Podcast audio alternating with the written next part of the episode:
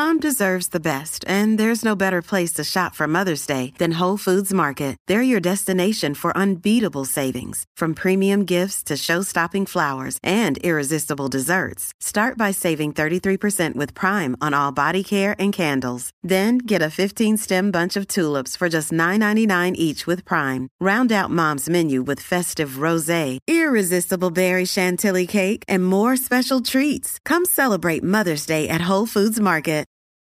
From sponsoring cultural events to partnering on community projects, creating youth programs to supporting first responders, at MidAmerican Energy, caring about our community goes beyond keeping the lights on. It's about being obsessively relentlessly at your service. Learn more at midamericanenergy.com slash social.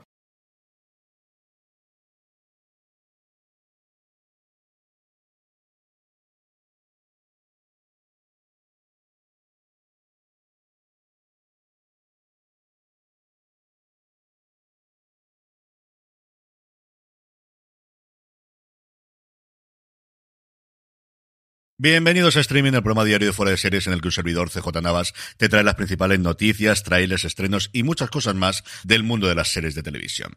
Edición del miércoles 15 de junio, ahora ya sí que estamos a mitad de mes, y empezamos con un follow-up que de verdad yo no sé las veces que lo he tenido que leer, mirar, comprobar el día del año, mirar si en Corea del Sur no era el Día de los Inocentes, pero no, parece que no.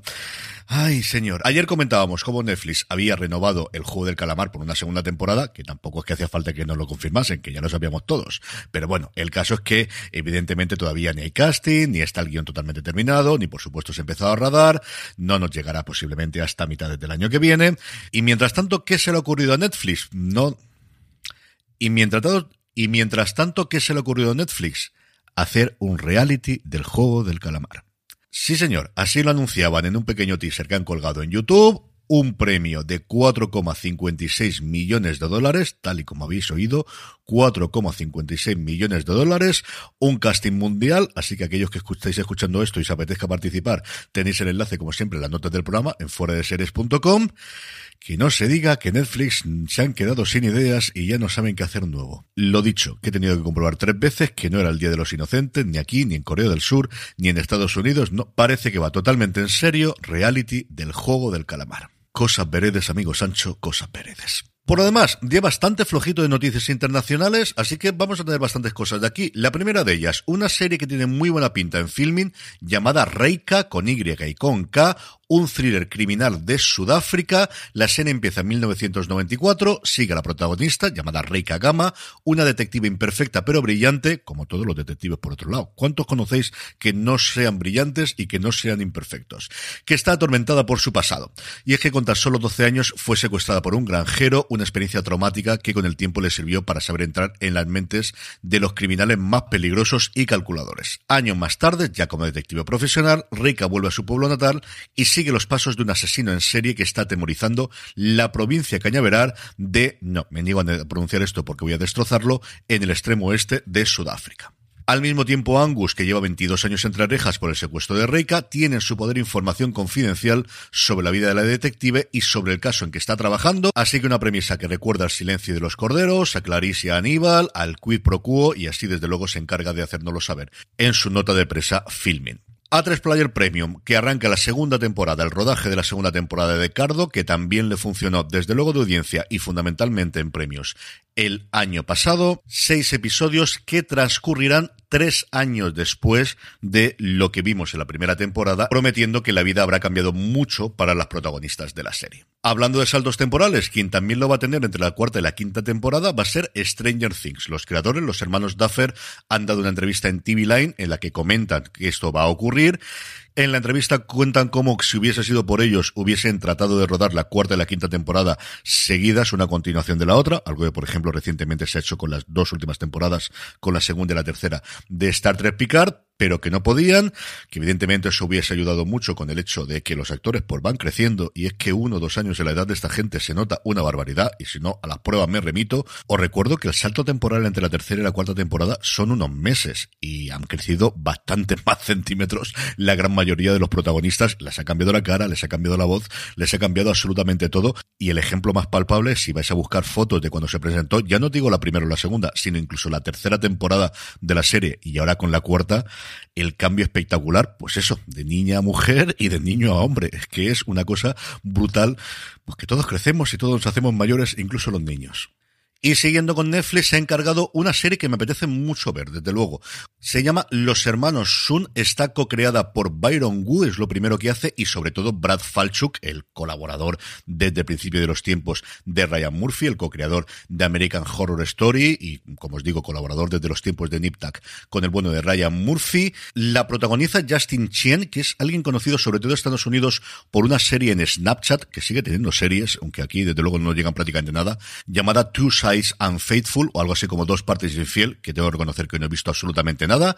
Chien interpreta a Charles Sun, un gángster de Taipei que debe viajar a Los Ángeles para proteger su familia cuando de repente es, se ve amenazada por un misterioso asesino. La serie tendrá ocho episodios, será producida en Los Ángeles y en Taiwán y el rostro más conocido sin duda es el de Michelle Yeoh, que actualmente está en boca de todo el mundo de los aficionados al cine por el exitazo que está teniendo, desde luego de crítica y también poquito a poco de audiencia. Aquí el boca oreja está funcionando muy bien con su película Everything Everywhere All at Once, que tengo muchas, pero que muchas ganas de verla, hasta el punto de que me estoy planteando ir al cine. O sea, esto ya es una cosa, pero vamos, loquísima, loquísima, loquísima. En el apartado de trailers, por fin hemos podido ver el tráiler extendido de Solo Asesinatos en el Edificio. Qué ganas que llegue. Nada, dos semanitas, nos queda nada. El 28 de junio se estrena en Hulu, así que entiendo que a Disney Plus llegará aquí el día 29. Qué maravilla fue la primera temporada y esperemos que desde luego no baje el nivel en esta segunda. El tráiler divertidísimo, graciosísimo, los tres protagonistas que están en un estado de gracia maravilloso y las incorporaciones nuevas de, para esta temporada que prometen mucho, muchísimo. El otro tráiler que forma parte de una campaña general que está haciendo A3 Player Premium para su serie Dos años y un día con Arturo Valls, que lo meten en la cárcel por aparecer en el pregol de Cazuelo de la Frontera vestido de la Virgen del Cierzo. Sí, pues es divertido. ¿Qué queréis que os diga? Me he reído cuando lo he visto. Estas cosas. La serie se estrenará en A3 Player Premium el próximo 3 de julio y hay toda una campaña alrededor en una web llamada liberadacarlos.com porque Carlos Ferrer es como se llama el personaje de Arturo Valls. No me he metido exactamente, pero por si tenéis ganas de echarle un ojo, la tenéis también ahí disponible.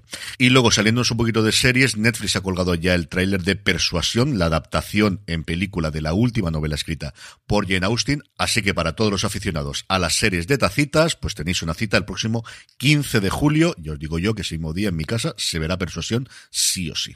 Estrenos, pues hasta cinco, tres de ellos en Disney Plus. La primera de ellas, la tercera y última temporada de Con Amor Víctor, que si recordáis fue una de las primeras series que llegó Disney Plus a España, porque originalmente es una serie de Hulu en Estados Unidos, cogiendo las riendas de lo que habían contado en la película Con Amor Simon, como os digo, llega a su fin. El segundo estreno de Disney Plus es Siempre fui yo. Seguimos la vida de Lupe, una chica mexicana cuya vida cambia cuando se entera de la muerte de su padre, el faraón, la máxima estrella musical de Colombia y decide irse de México para viajar a Cartagena de Indias y asistir al funeral. A partir de ahí, todo cambia, empieza a investigar qué está ocurriendo y decide inscribirse en un concurso musical para estar cerca del entorno de su padre e investigar su sospechosa muerte. Y la tercera es Lo Pega, Sí, la ópera, pero ya que puedo pronunciar un poquito de francés, sabéis que siempre me gusta hacer estas cosas. Ambientada en el santuario de la danza francesa, la ópera Garnier o l'Opéra Garnier sigue a tres personajes cuyos sueños chocan con la realidad y cuya pureza se enfrenta a la corrupción. Ding dong, it's Drizzly. I have your drink delivery. Thanks so much. Is it margarita stuff? Uh, is it whiskey for your anniversary that's coming up? How did you know my Anna? Or is it an order from your future self who time traveled to make sure you stayed in with a cocktail instead of going to the bar where a mysterious portal is slurping people up? Uh, I hope not. Mezcal. Oh, I was close. So close. High five. Get the right libation for whatever situation with alcohol delivery from Drizzly. Download the Drizzly app or order online at D R I Z L Y.com. Ding dong, it's Drizzly. Pues igual le damos un tiento a esto. Netflix, por su parte, aporta dos estrenos. El primero de ellos, Maldivas. Una mujer dispuesta a resolver un misterio se muda a una comunidad de apartamentos de lujo en Río, donde conoce a sus peculiares y sospechosos residentes. Está muy bien esto para resolver el asesinato te puedas mudar a una comunidad de apartamentos de lujo. Y más aún en Río de Janeiro. Y quizá el gran estreno del día es El idiota preferido de Dios, la comedia creada y coprotagonizada por Melissa McCarthy y Ben Falcón, los eh, matrimonio en la vida real. Un empleado de soporte técnico encuentra el amor exactamente al mismo tiempo que se convierte en el mensajero involuntario de Dios. Esa es la premisa. A mí me han hecho siempre reír mucho. Melissa McCarthy, que os voy a contar. Falcón, quizá lo hemos visto menos en series. Recientemente lo vimos en Nueve Perfectos Extraños. Si recordáis, la persona de la que el personaje de Melissa McCarthy tenía esa relación y que le provocaba ir a ese retiro espiritual, ese es su marido en la vida real. A ver qué tal está y a ver si por fin encuentra una comedia que le funcione bien a Netflix. Y terminamos con la buena noticia del día y es que ya está en marcha el rodaje del cuarto y último episodio de la segunda tanda de episodios de Historias para no dormir. Se llama El Televisor, está protagonizado por Pablo Derqui y Manuela Bellés y dirigido por Jaume Balagueró. El guion corre a cargo de Beto Marini, que fue productor ejecutivo en la trilogía de Rec y guionista en La Unidad, en El Desconocido, En tus hijos o en Mientras duermes. Y completa con eso, como os digo, la segunda tanda de episodios en la que también tendremos El Trasplante, dirigida por Salvador Calvo, La Pesadilla, que dirige Alice Waddington, y La Alarma, dirigido por Nacho Vigalondo. Y tengo muchas ganas de ver qué puede ocurrir en esta segunda temporada de Historias para no dormir, a la que, como todos sabéis, le tengo un cariño más que especial. Con esto terminados por hoy. Gracias por escucharme. Pasaros por fuera de series.com y recordad, tened muchísimo cuidado y fuera.